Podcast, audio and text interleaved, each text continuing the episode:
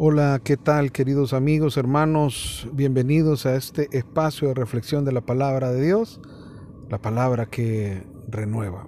Qué bueno que podamos compartir este momento, este espacio. Ojalá que este tiempo usted lo pueda apartar para, uno, escuchar la palabra de Dios y dos, para tener un encuentro personal con Cristo. Que la palabra de Dios lo mueva a usted a través de esta reflexión para que entonces tengamos momentos de intimidad, en oración, que esto arranque un momento a solas con Dios, como nos muestra la palabra de Dios ahora. Jesús, siendo Dios, siendo de condición divina, de la misma naturaleza que el Padre, pero él necesitaba estar en plena comunión con su Padre. Y por eso precisamente eh, dice la Escritura que de madrugada, cuando todavía estaba muy oscuro, es decir, cuando las cosas aún no se ven claras, no se definen, cuando cualquiera de nosotros no tiene el más mínimo deseo de, abandonar la cama, la comodidad, la tranquilidad, Jesús se niega a sí mismo sus propios gustos de estar dormido y no, se levanta para tener un momento de comunión y se aparta a un lugar solitario para orar. Precisamente eso espero que la palabra de Dios pueda hacer hoy, que nos arranque un momento para que nos apartemos de las cosas cotidianas que hacemos, para que entremos en nuestra intimidad con Dios.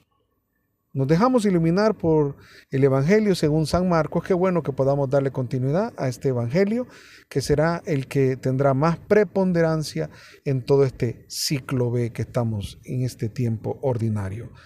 Leemos versículo del 29 al 39 del capítulo 1 y lo leemos en el nombre del Padre, del Hijo, del Espíritu Santo. Amén.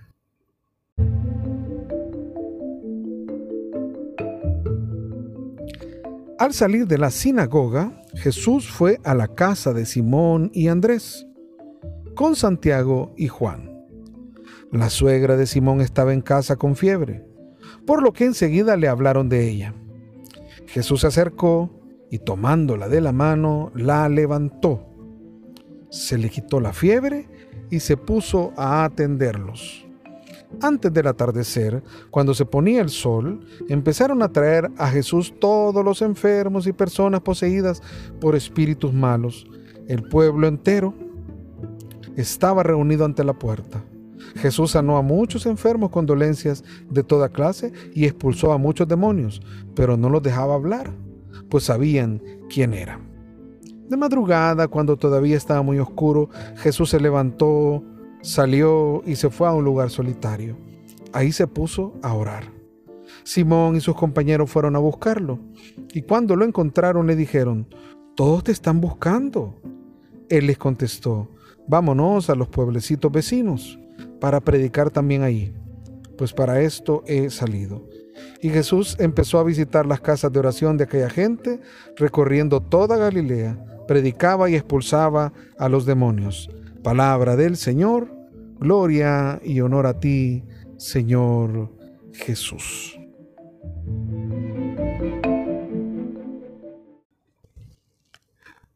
Para tener una mejor perspectiva de dónde nos ubicamos en este texto, no hay que perder de vista que ayer leíamos que Jesús ah, estaba enseñando en la sinagoga en día sábado. Eso es importante. Después, cuando sale de la sinagoga, se va en privado a una casa, que entenderemos pues que es la casa de Simón y Andrés, y ahí estaba, y le presentan a la suegra de Pedro. La suegra de Pedro estaba, solo dice, con una fiebre, con una fiebre. No dice mayor cosa, pero hay que irse un poquito a las referencias de, eh, de este tiempo, en el tiempo en el que nos narra la escritura una fiebre era algo incapacitante, era algo que mantenía sujeta o amarrada a una cama a una persona. Entonces era un padecimiento incapacitante. Para muchos, para muchos eh, radicales de algún del pensamiento radical religioso, en algún momento creían que podía ser alguna posesión de un espíritu malo. Pero al final era algo que mantenía sometida a la persona y no le permitía eh, desenvolverse sus actividades normales. Entonces era algo que estaba contra, la estaba esclavizando. Y eso es la fiebre. Y así se presenta la suegra de Pedro.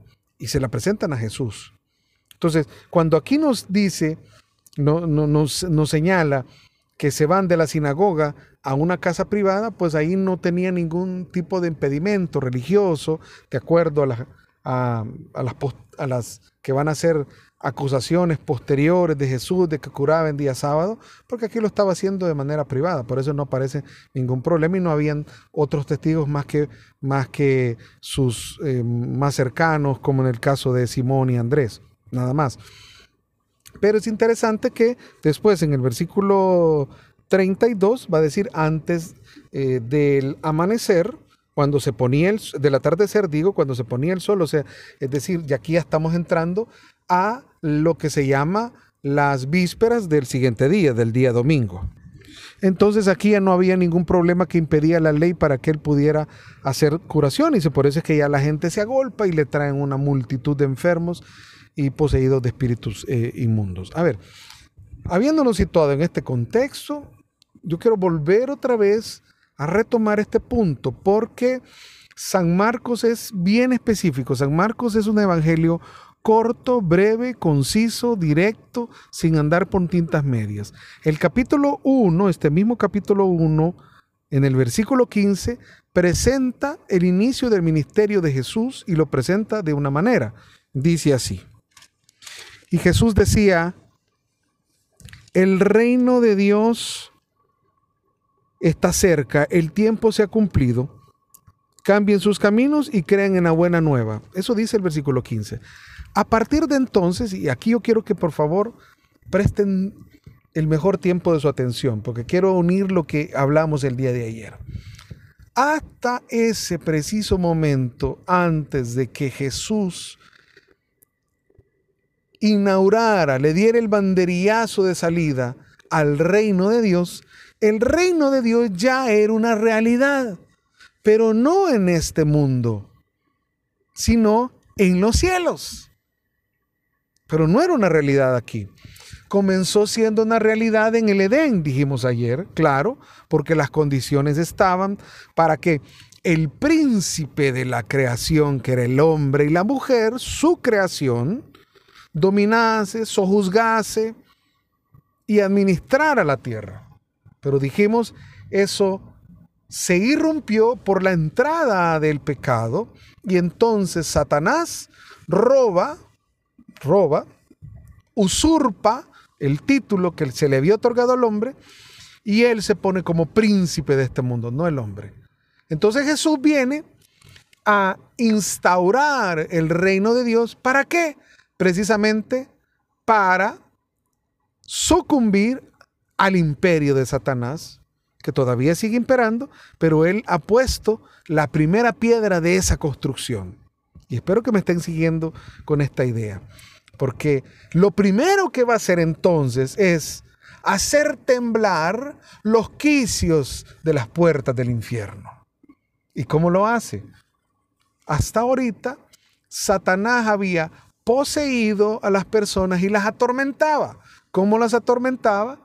Precisamente con las posesiones de espíritus inmundos o con enfermedades o con padecimientos mentales o físicos que hacían que las personas se sintieran totalmente esclavizadas. La persona no se sentía en libertad, la persona no se sentía bien, la, persona se sentía eh, incluso la respuesta social y religiosa a eso, a esas enfermedades, era marginación. Entonces la dignidad del ser humano estaba eh, oprimida por los pies.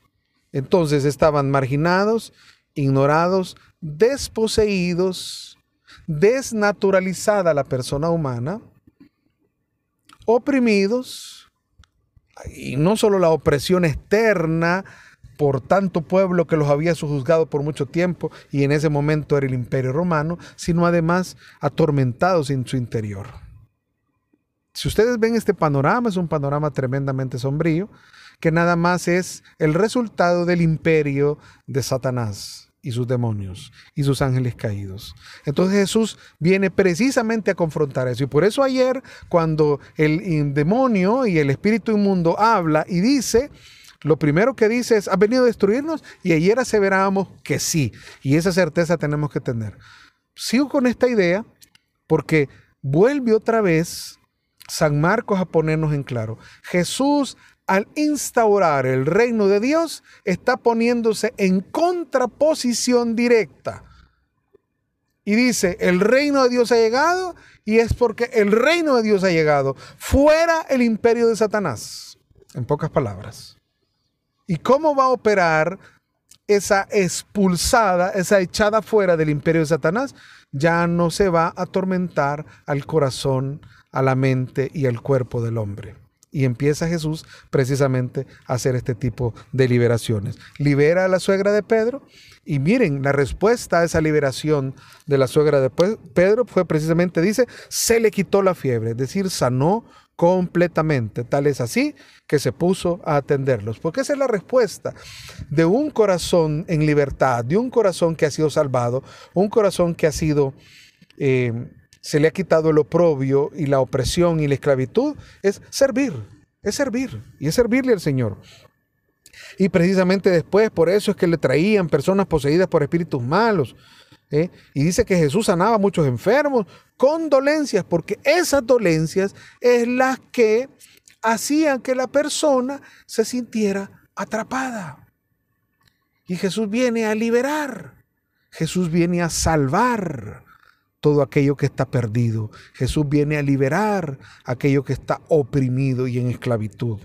Y expulsaba muchos demonios. Ah, pero miren ustedes este interesante.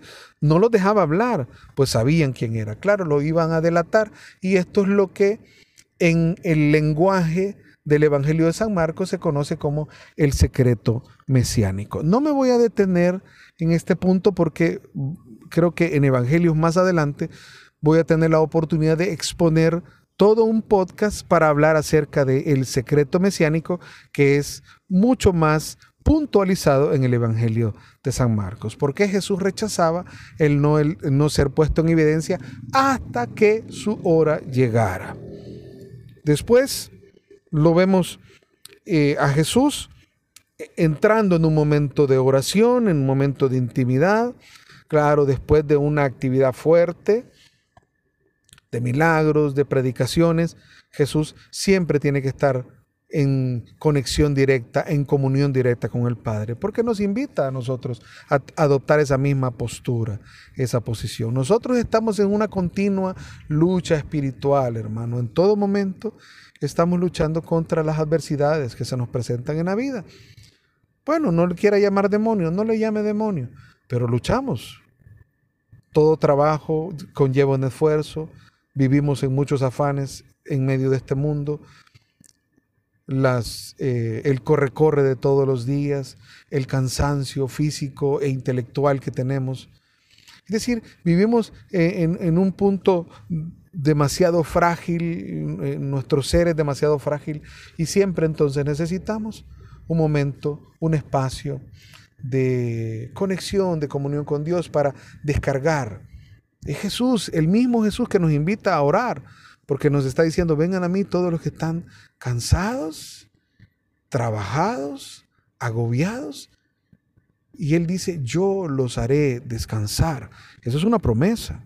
Pero precisamente la oración es un invitatorio a que nuestros afanes, nuestras batallas, eh, nuestros momentos de intensidad, vengamos y los pongamos a sus pies y descarguemos en la oración estos momentos para que entonces recibamos fuerza, fuerza que solo viene de Dios, fuerza porque hay que seguir adelante. Dice Jesús, hey, vamos, que para eso he venido yo, para predicar para otros lugares. ¿eh? Y, y, prácticamente resume esta actividad de Jesús diciendo al final del versículo 39, predicaba y expulsaba a los demonios.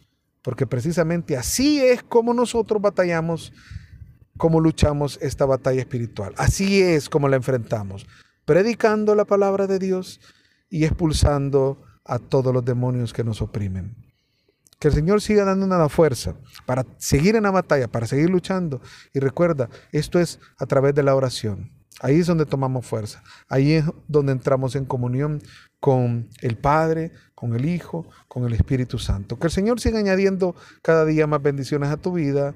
Y por favor, grábate en tu corazón que esta palabra que hemos escuchado es palabra que renueva.